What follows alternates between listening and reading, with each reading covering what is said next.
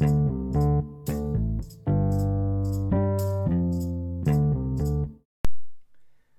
herzlich willkommen. Erste Folge Double Fold Podcast, der Sportpodcast mit Till und Moritz. Ich bin Moritz, ähm, mir gegenüber sitzt Till. Wir sind beide sportverrückt. Ähm, die erste Folge ähm, bezieht sich auf einen kleinen Ausblick auf die Tennissaison 2021.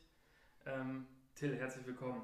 Ja, von mir auch erstmal herzlich willkommen. Ich hoffe, alle sind gut ins neue Jahr gestartet und äh, ich drücke allen die Daumen, dass 2021 für jeden besser laufen wird als das zurückliegende Jahr. Schön gesagt. Sollen wir direkt starten? Ähm, unser Ziel ist es ja so ein bisschen, die Folgen ähm, kurz und knapp zu halten, 10, 15 Minuten für eine knackige Bahnfahrt oder wie auch immer.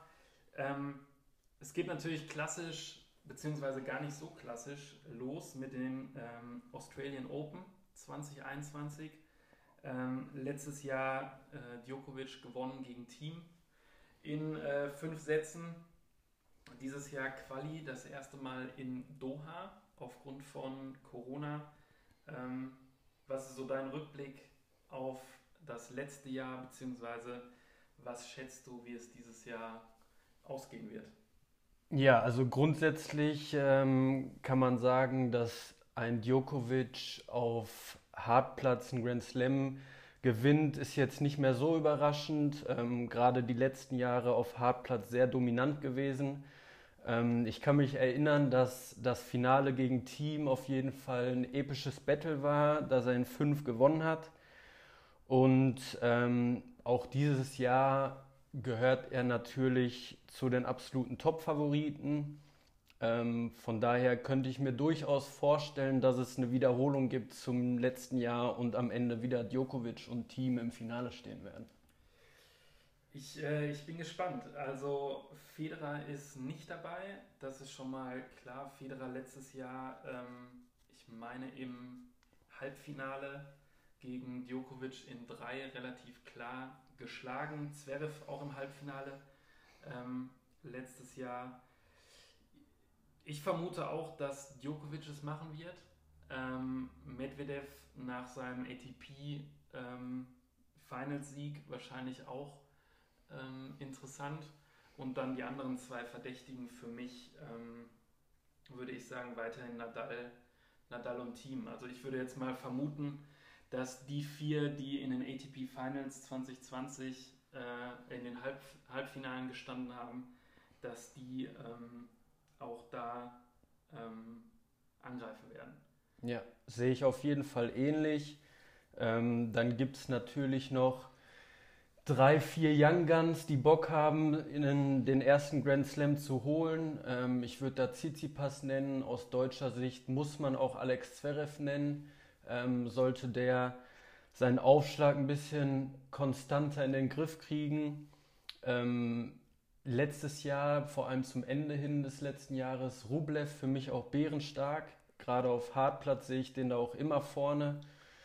Und ähm, ja, genau, dann gibt es vielleicht noch ein, zwei, die so ein bisschen Underdog-Chancen haben, wie zum Beispiel ein Schwarzmann, den ich aber nicht für komplett genug halte, um da wirklich ein Djokovic oder ein Team ähm, über fünf Sätze am Ende zu schlagen.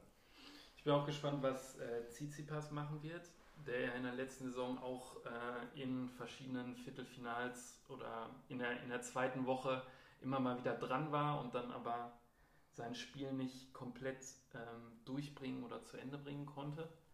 Ähm, ich bin gespannt. Ja. Also für mich, um nochmal abzuschließen, Australian Open ähm, wenn ich jetzt über die Favoriten reden würde, sehe ich Djokovic an 1, sehe ich immer noch einen Rafael Nadal, wenn er fit ist, auf 2. Ähm, da tut sich auch nicht viel.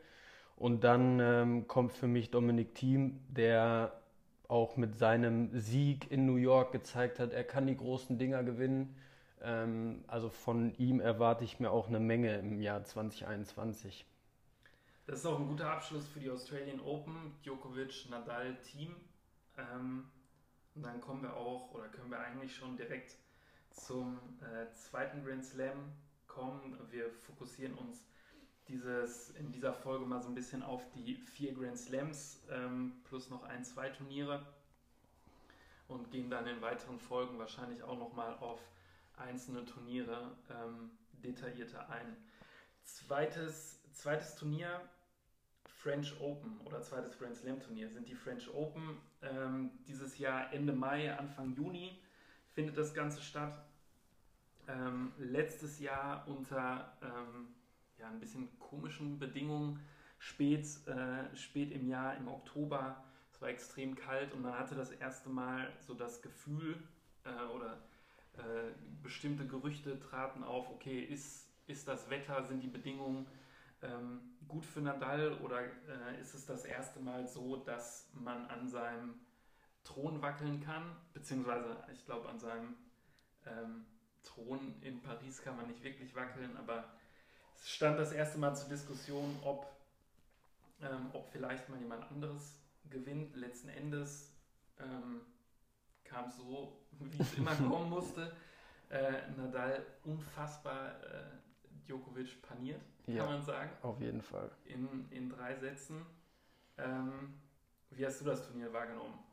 Ja, also wie du schon angesprochen hast, besonders auffällig waren diesmal die Bedingungen. Ich kann mich erinnern, ähm, teilweise, oder was heißt teilweise, fast jeder Spieler hat Langarm gespielt, weil es so kalt war, weil es nass war.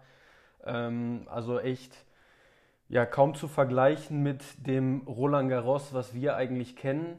Und ähm, ja, trotzdem, gerade du hast es angesprochen, das Finale ich meine, der erste Satz war sogar zu null. Also wenn du Djokovic zu null schlägst, ähm, ja, ist das eine Machtdemonstration. Von daher wieder Nadal auf Sand bärenstark.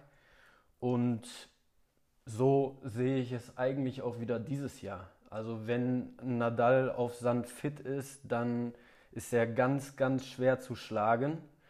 Ähm, die letzten Jahre haben aber auch gezeigt, wenn ihn jemand auf Sand schlagen kann, dann ist es unser österreichischer Buddy Dominik Thiem. Und auch den sehe ich dieses Jahr da wieder oben mit dabei.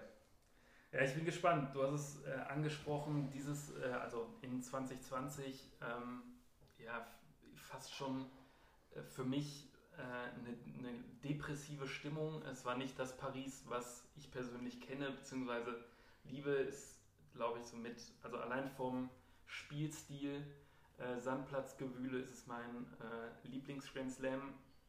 Ähm, es waren irgendwie nur ein paar hundert, paar tausend Fans zugelassen. Das heißt, äh, Geisterstimmung bei, bei Herbstwetter war ein bisschen traurig anzugucken. Was ich überraschend fand, oder wahrscheinlich nicht nur ich, äh, Schwarzmann schlägt, schlägt Team. Das heißt, ähm, es kam nicht zum Finale ähm, beziehungsweise zum Halbfinale Team gegen Nadal. Äh, Nadal schlägt erst Schwarzmann in 3 und dann, wie du gerade gesagt hast, äh, Djokovic in 3, 6-0, 6-2 und dann mit ein bisschen Mitleid im dritten Satz äh, 7-5. Ähm, ja, und wenn alles normal laufen sollte, ähm, das Turnier, wie vorhin schon gesagt, findet äh, Ende Mai, Anfang Juni zu wärmeren Bedingungen statt. Wenn Nadal fit ist, ähm, ist er derjenige, der für mich äh, da durchmarschieren sollte. Es sei denn, ähm, Dominik Thiem kriegt sein Spiel auf die, auf die Asche und äh, kann ihn angreifen. Ansonsten auf, auf Sand für mich eigentlich keiner, der da, ähm, der da groß angreifen kann. Ja, also für mich sind es wieder die drei. Nur, dass es diesmal so ist, ähm, dass ich Nadal klar vorne sehe ähm, nicht noch wie bei den Australian Open auf Hard, sondern in, in Paris ist Nadal äh, der King of Clay. Und ähm, ansonsten die zwei, die Nadal da am gefährlichsten werden könnten, sind auch da Djokovic und Team. Alles andere wäre für mich überraschend, aber auch da gibt es wieder den einen oder anderen Spieler, der, wenn er sich mal in Rausch spielt in Woche 2, ähm, auch da gefährlich werden könnte. Okay, wir sind fast schon äh, in, der, in der Jahreshälfte quasi. Ähm, bevor wir mit dem nächsten Turnier weitermachen, äh, kleine Rubrik von uns, passend zum Namen Double Fault. Erste Frage, zweite Frage, ähm, jeweils an den anderen äh, gerichtet. Du hast zwei vorbereitet. Im späteren Verlauf habe ich noch zwei für dich. Ähm, was willst du von mir hören?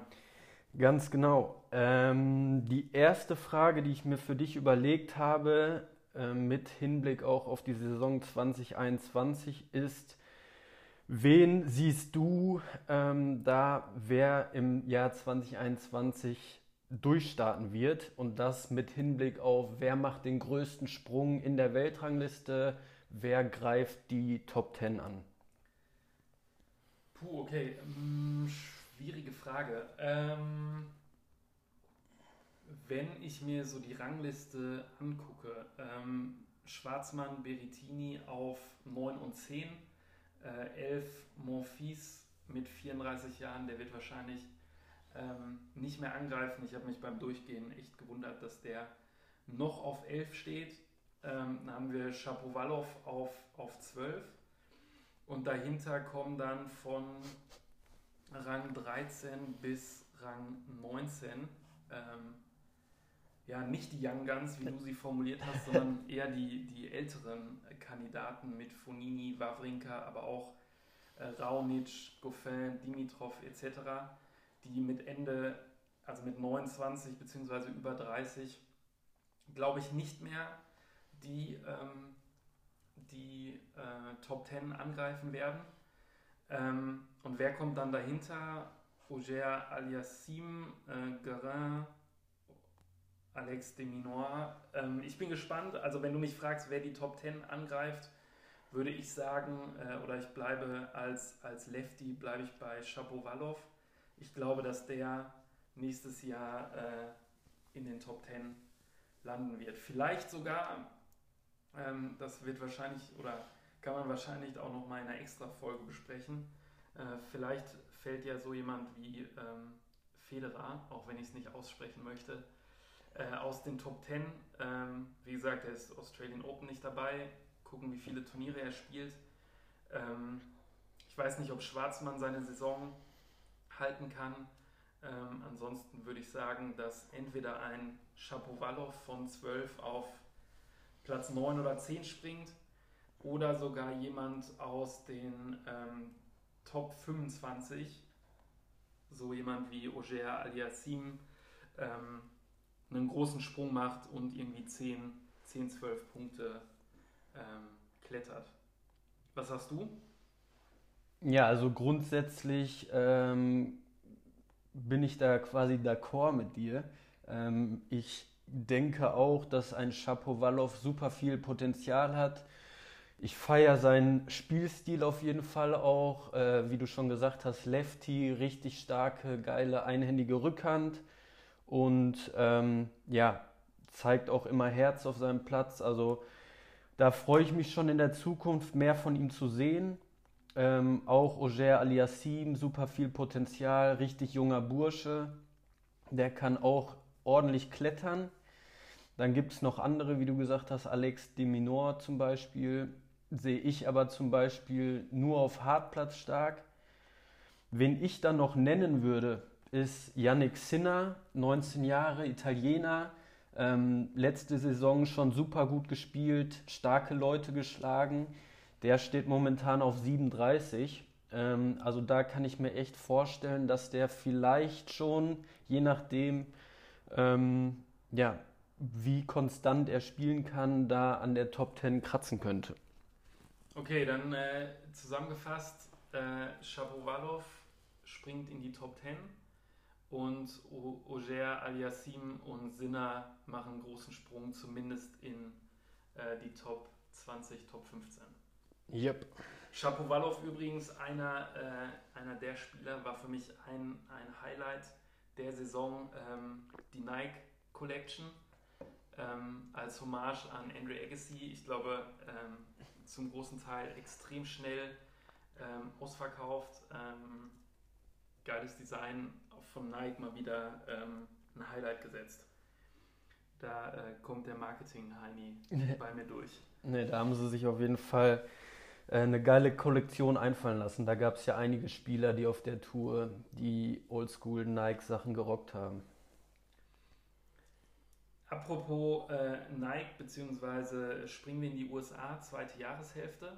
Bevor wir, beziehungsweise bevor wir das machen, ähm, Olympia steht an 2021 und wir haben äh, zwischen den French Open und den US Open, wenn ich äh, mich nicht komplett ver, ähm, vertue, haben wir die äh, Olympischen Sommerspiele in Tokio dieses Jahr. Ähm, einige Spieler schielen da ja auch ähm, auf die Goldmedaille, sowohl im Einzel als auch im Doppel. Ähm, klar, ich würde es äh, Federer gönnen, würde es ihm wünschen. Ich bin gespannt. Ähm, wahrscheinlich wird er, ähm, wird er die French Open auslassen.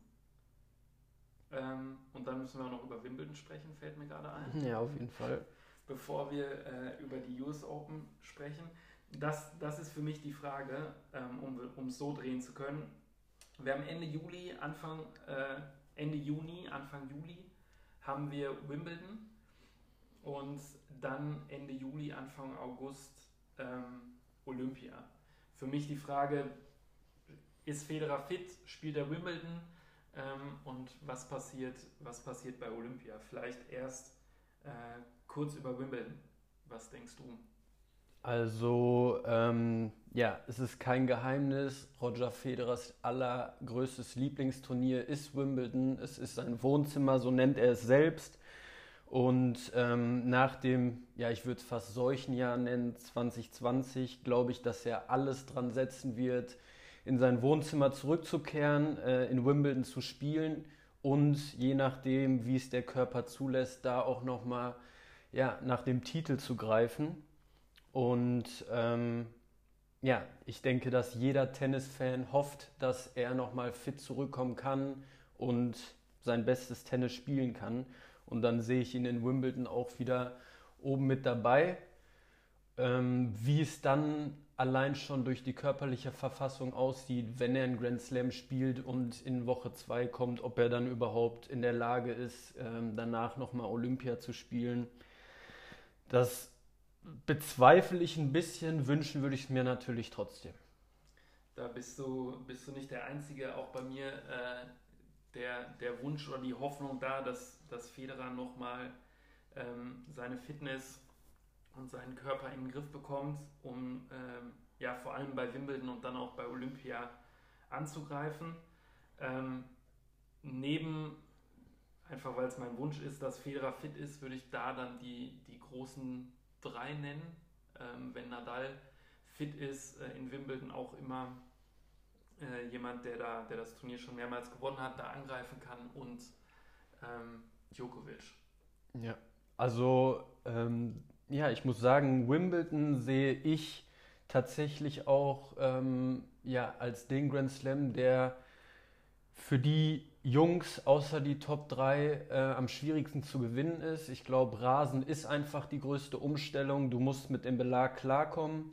Und Djokovic, Nadal und Federer ähm, haben in den letzten Jahren gezeigt, dass sie das Turnier gewinnen können, mehrfach gewinnen können. Und da sehe ich die anderen Spieler, auch einen Dominik Team, einfach äh, weiter weg. Okay, dann ähm, ist das doch eine gute These für Wimbledon 2021. Ähm, es gewinnt einer der, der großen drei, der, der Altmeister. Ähm, und Olympia, man wird sehen. Ich weiß gar nicht genau, wer alles dabei sein wird. Äh, ich persönlich bin großer Olympia-Fan. Ich gucke davon, also bis auf Gehen gucke ich, glaube ich, alles. äh, ich, ich bin gespannt. Ja, da weiß ich jetzt zum Beispiel auch gar nicht, auf welchem Belag gespielt wird. Das wird wahrscheinlich auch ausschlaggebend sein. Ja. Ob es vielleicht auch ähm, bei verschiedenen Nationen interessante Doppelpaarungen gibt, wie, wie Feder Wawrinka vor einigen Jahren. Ähm, immer ein geiles, geiles Event, ich bin gespannt. Ja. Auch da sollte man vielleicht noch kurz sagen, Olympia Doppel, Mies, Krawietz, große deutsche Hoffnung. Genau. Vielleicht holen wir da sogar ja mal eine Medaille, das wäre natürlich phänomenal. Nach Kieferschüttler. Ganz genau. Ähm, deine zweite Frage steht noch aus. Genau. Ähm, die Frage kam auch schon häufiger vor, zum Beispiel ATP, äh, Instagram-Seite wurden auch Spieler schon gefragt Und zwar lautet die Frage, wenn du dir einen Schlag von der Tour aussuchen könntest, den du gerne in deinem Repertoire hättest, welcher Schlag wäre es? Von wem? Okay. Ähm, ja, ich glaube, wenn man eine ganz rationale äh, Entscheidung trifft, dann ist das irgendwie, okay, ich nehme den Aufschlag von Karlovic oder Isner oder so. Ähm, emotional betrachtet, ich bin selbst ein Lefty, ich würde, glaube ich, einfach die Vorhand von Nadal nehmen und nie wieder Rückhand spielen. ähm, ist jetzt mein erster, erster Einfall. Ich glaube, dabei bleibe ich direkt. Bei okay. Dir? Ja, wie du schon gesagt hast, also ich habe ja auch äh, erwähnt, die selbst die Top Ten Spieler und so weiter haben die Frage gestellt bekommen. Viele waren da beim Aufschlag Karlovic Isner, weil du einfach so viele freie Punkte dadurch gewinnst. Ähm, für mich aber auf jeden Fall auch nicht die attraktivste Wahl. Ich würde mich da gar nicht auf einen Schlag feststellen. Ich würde einfach die Eleganz eines Roger Federers nehmen. Also wie er über den, wie er über den Platz geht, ähm, mit welcher Eleganz er die Schläge spielt, ähm, das, da würde ich mir ganz gerne selbst beim Tennisspielen zuschauen. Okay, du fragst mich nach einem Schlag und nimmst dann das, das Overall ja, ja. Game von, von Federer. Alle, alles klar, jetzt weiß ich, wie die Antworten auf die Fragen ja ausgelegt werden können. Ähm, zweite Jahreshälfte, gerade schon angesprochen. Ähm, US Open. Letztes Jahr, ja, aus deutscher Sicht, ähm, vielleicht das, das High und das Lowlight mhm. zugleich. Äh, Zverev gewinnt das Halbfinale in 5 gegen Carino Busta und ähm, hat dann 2-0 Sätze im Finale gegen Team und verliert das Ganze im, soweit ich weiß, ersten Fünfsatz-Tiebreak der US Open-Geschichte. Ähm, wie, wie hast du die US Open 2020 wahrgenommen? Was schätzt du 2021? Ja, also ähm, rückblickend 2020 US Open, äh, was mir da im Kopf geblieben ist, ist natürlich auch die Disqualifikation von Djokovic. Ähm, großen, großen Einfluss auf den weiteren Verlauf des Turniers gehabt. Sonst hätte ich ihn da wahrscheinlich auch wieder oben gesehen. Ähm, ja, dass es dann letztendlich Team gegen Zverev wird, war für mich schon überraschend. Ähm, natürlich super aus deutscher Sicht Zverev endlich in einem Grand Slam Final zu sehen. Das hatte man ja schon ein bisschen ersehnt. Ähm, was mir im Finale dann noch im Kopf geblieben ist, ist, dass es gefühlt so war, dass beide ein bisschen sehr viel Angst hatten, das Spiel tatsächlich zu gewinnen. Natürlich spielt da Nervosität eine große Rolle. Team hat sich dann am Ende durchgesetzt, ähm, hat ein paar Jahre mehr auf dem Buckel, vielleicht auch ein bisschen mehr Erfahrung und ähm, am Ende war das eventuell ausschlaggebend, aber zeigt auch, wie es in Zukunft laufen könnte. Also Team Zverev, ich lege mich fest, das war nicht das letzte Grand Slam-Finale mit der Beteiligung. Ja, das würde ich, glaube ich, äh, unterschreiben. Ich glaube, was bei dem Finale, ähm, ich, ich würde, was aufgefallen ist, ich würde einfach sagen, dass Team es dann ähm, nach oder vielleicht auch gerade durch 0-2 Sätze es geschafft hat, einfach so ein bisschen sein ähm, mentalen Rucksack abzulegen und einfach derjenige war, der dann im Verlauf des Turniers einfach ein bisschen, bisschen freier aufspielen konnte. Ähm, du hast es angesprochen, äh, Djokovic disqualifiziert. Ähm, deine Meinung dazu?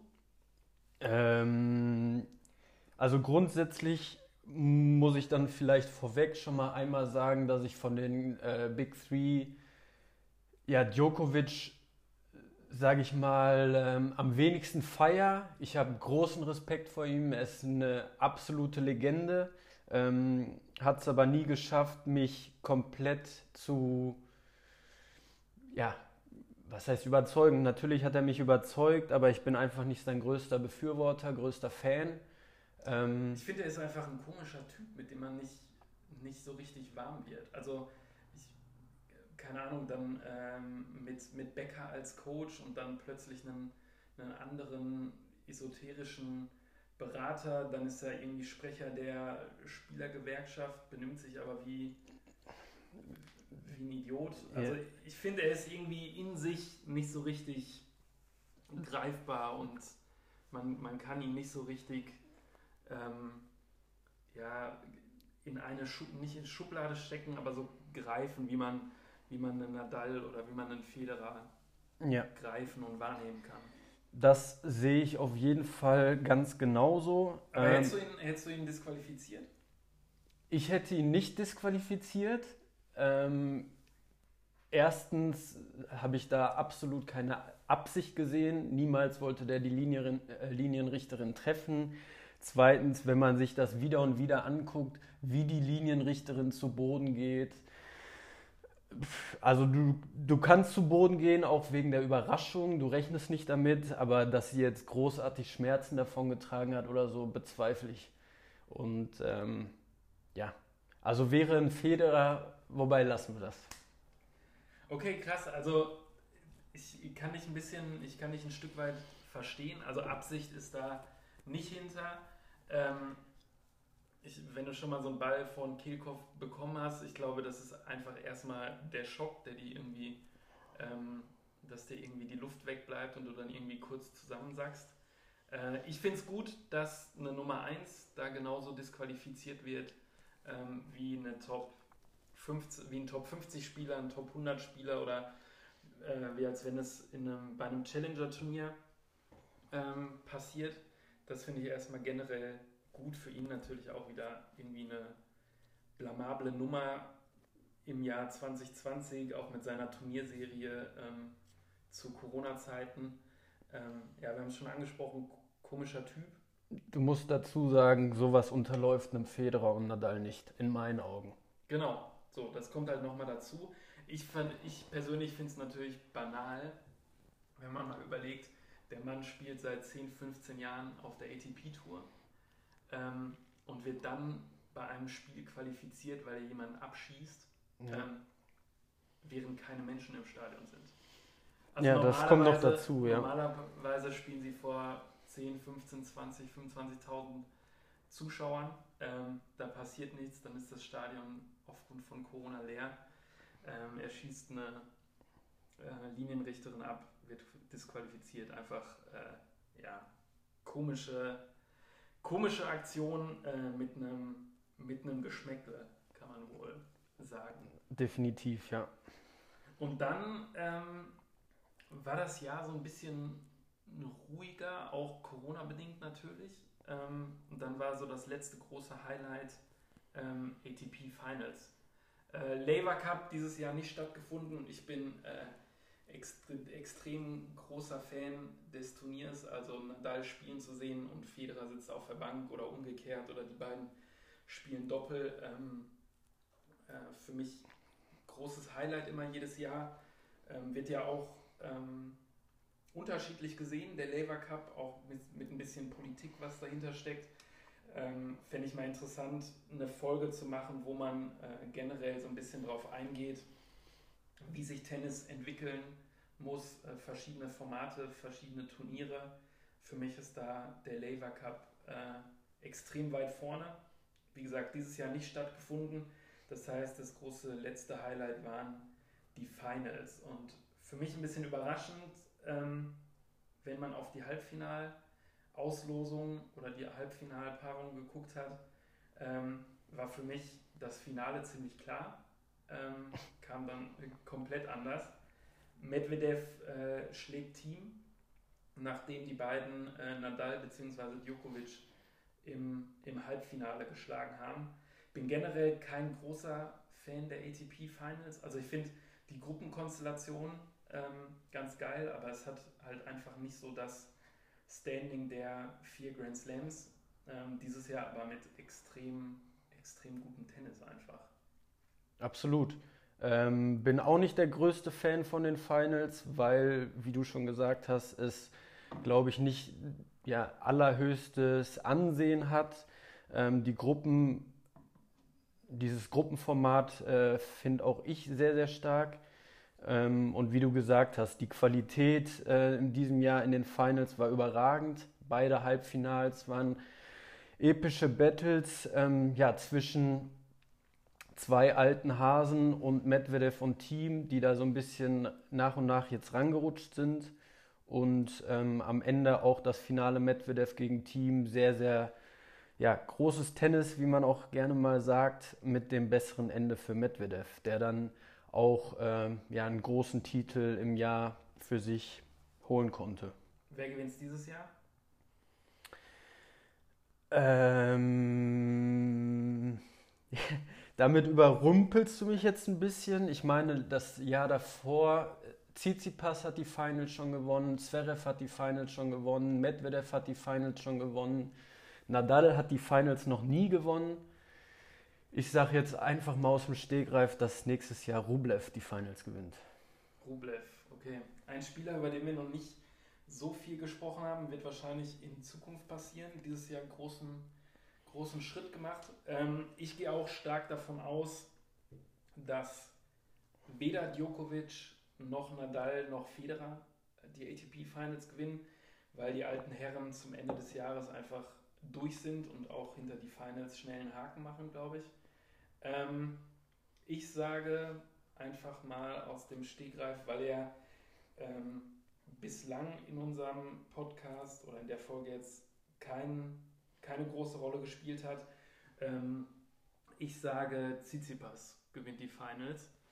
Mhm. Ich denke, dass er wieder ein gutes Jahr spielen wird, ohne einen Grand Slam zu gewinnen ähm, und dann am Ende des Jahres da, da zuschlägt. Ja, ich glaube auch, dass die jung, jüngeren Spieler hungriger auf diesen Titel sind. Glaube ich auch. Ja, und dass die einfach am Ende des Jahres nochmal ja, ein paar ähm, Körner mehr übrig haben. Genau.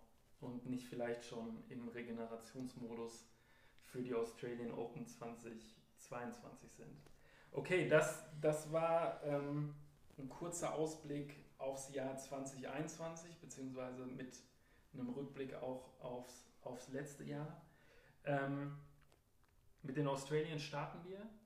Ähm, da wird es auch noch eine Sonderfolge, vielleicht sogar zwei zu geben. Ähm, und bevor wir den Podcast beenden, habe ich noch First und Second Serve für dich. Jo. Zwei Fragen. Und zwar, die äh, erste Frage ist, wenn du dir auch auf die Folge bezogen, ähm, wenn du dir in 2021 ein Tennisereignis wünschen könntest, mhm. dass das so ähm, passiert. Welches wäre das? Ich meine, dass ich es sogar während der Folge schon einmal ein bisschen angekratzt hatte. Ähm, jeder, der mich kennt, weiß, ich bin ein großer Federer-Fan. Wenn Roger Federer nochmal zurückkommt und in seinem Wohnzimmer Wimbledon noch einmal ja, das Ding gewinnen könnte, das wäre für mich schon äh, tatsächlich ein absoluter Traum. Und ähm, ja, ich glaube generell für die gesamte Tenniswelt, da sind viele Federer-Fans sind da draußen. Ähm, das wäre ein absolutes Highlight, wenn er sich da nochmal die Krone aufsetzen könnte. Auch für ihn selbst, glaube ich, sein größter Wunsch. Okay, wer war bei mir auch äh, weit vorne, als ich darüber nachgedacht habe, dann sage ich einfach mal, dass äh, Federer einen, einen, goldenen Sommer 2021 hat ähm, und äh, so wie du gesagt hast, Wimbledon gewinnt und dann im Anschluss auch ähm, Olympiagold holt oder zumindest eine Medaille, ähm, sodass er dann meiner Vermutung nach nach den US Open sagen wird, ähm, Grüezi. Ja, das damit, damit wäre ich auf jeden Fall mehr als einverstanden. Okay, äh, zweite Frage wenn du dir einen Spieler, egal aus welchem Jahr, aus welcher Generation, zurück auf die Tour okay. wünschen könntest, okay. wer wäre das? Okay, okay. Ähm, also sich da auf einen Spieler festzulegen, ist natürlich mehr als hart. Ähm, es gibt so viele große Legenden, die das Spiel geprägt haben, ähm, auf unterschiedliche Art und Weise. Ähm, ich könnte mir vorstellen, dass, wenn ich dich gleich frage, wen du dir da aussuchen würdest, äh, da vielleicht jemand von der noch älteren Generation kommt. Ähm, ich habe viele vor Augen. Ich war ja selber auch immer ein bisschen, sag ich mal, jemand auf dem Tennisplatz, der hier und da mal ein bisschen die Kontrolle verloren hat. Deswegen sehe ich auch sehr gerne Spieler, die ein bisschen ähm, ja, mal ein bisschen heiß laufen, ähm, wie zum Beispiel Marat Safin, ähm, der mir jetzt da einfällt. Aber aus deutscher Sicht, wenn ich mich da festlegen müsste, würde ich Tommy Haas äh, gerne zurück auf der Tour sehen. Weltklasse-Spieler. Hasi. Hasi. Ähm, ja, einhändige Rückhand, überragend. Ähm, für mich auch, ich weiß nicht, wer es gesehen hat, aber Selbstgespräche auf der Bank, ähm, sowas habe ich noch nie gesehen. Ich glaub, meine, gegen Davidenko war es damals, wo er sich zwei Minuten auf der Bank komplett runter macht und das Ding noch holt. Ähm, ich glaube, den Punkt danach direkt super geile Rallye mit einhändige Rückhand, Longline, die Linie lang Winner.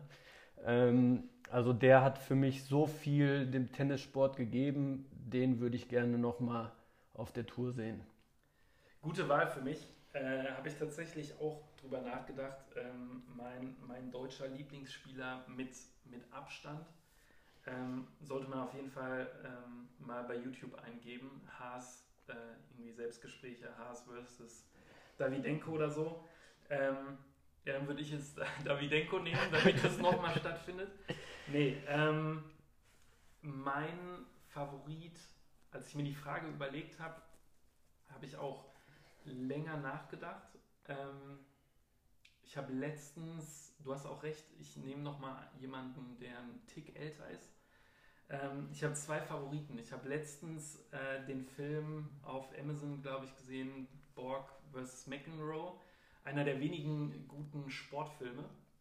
Sonst sind Tennis, Fußball oder was auch ja. immer für Szenen ja oft katastrophal. Ähm, der Film mit Shia LeBeouf extrem gut. Deswegen wäre, war eine Überlegung, auch wieder ein Lefty, ähm, John McEnroe. Ja. Den nochmal äh, so in seiner Prime mit all seinen ähm, Charakteristika auf der Tour zu sehen. Ähm, ich habe mich letzten Endes dann aber für jemand anderen entschieden, den ich gerne gegen die aktuellen Big Three beziehungsweise auch die Young Guns sehen würde. Und zwar ähm, Sampras. Okay. Sampras, ähm, lange, lange der GOAT oder lange in der GOAT-Diskussion, beziehungsweise immer noch. Ähm, für mich als ich 10, 11, 12 war, war das der, der Spieler, der vorangegangen ist. Ähm, und den würde ich jetzt gerne nochmal komplett sehen und wahrnehmen können. Äh, irgendwie ein, ganz, ganz ruhiger Typ, aber einfach ein extrem geiler Zocker. Pistol Pete ähm, mit seinem wahrscheinlich 500 Gramm Racket. ähm, den würde ich, glaube ich, wählen. Ja. Also Pistol Pete nochmal auf der Tour zu sehen, ich glaube, da wird sich kein Tennisfan dieser Welt beschweren. Äh, wie du schon gesagt hast, einer der ganz, ganz, ganz großen, für einige da draußen vielleicht sogar der größte. Ähm, das wäre natürlich ja auch eine sehr, sehr starke Wahl. Okay, das war doch ein ganz guter ähm, Abschluss, würde ich sagen. Wir haben jetzt doch deutlich länger gesprochen als äh, geplant. Ähm, ich hoffe, ihr verzeiht uns das nächste Mal. Äh, oder es gibt, es wird Folgen geben, äh, bei denen wir uns kürzer und knapper halten. Äh, die nächsten Folgen werden Ausblick ähm, auf die Australian Open geben. Wir beschäftigen uns in dem Podcast aber auch mit ganz anderen Sportarten. Was weiß ich, wir schauen mal auf die NBA. Wir beschäftigen uns aber auch mit Sicherheit mal mit einzelnen äh, Sportlern, mit Sportmarken. Ähm, seid gespannt abonniert uns, ähm, schaltet auch beim nächsten Mal wieder ein, ähm, wenn es heißt Double Ford. Ganz genau. Auch von mir Grüße gehen raus. Bis zum nächsten Mal und das Allerwichtigste, bleibt gesund. Tschö.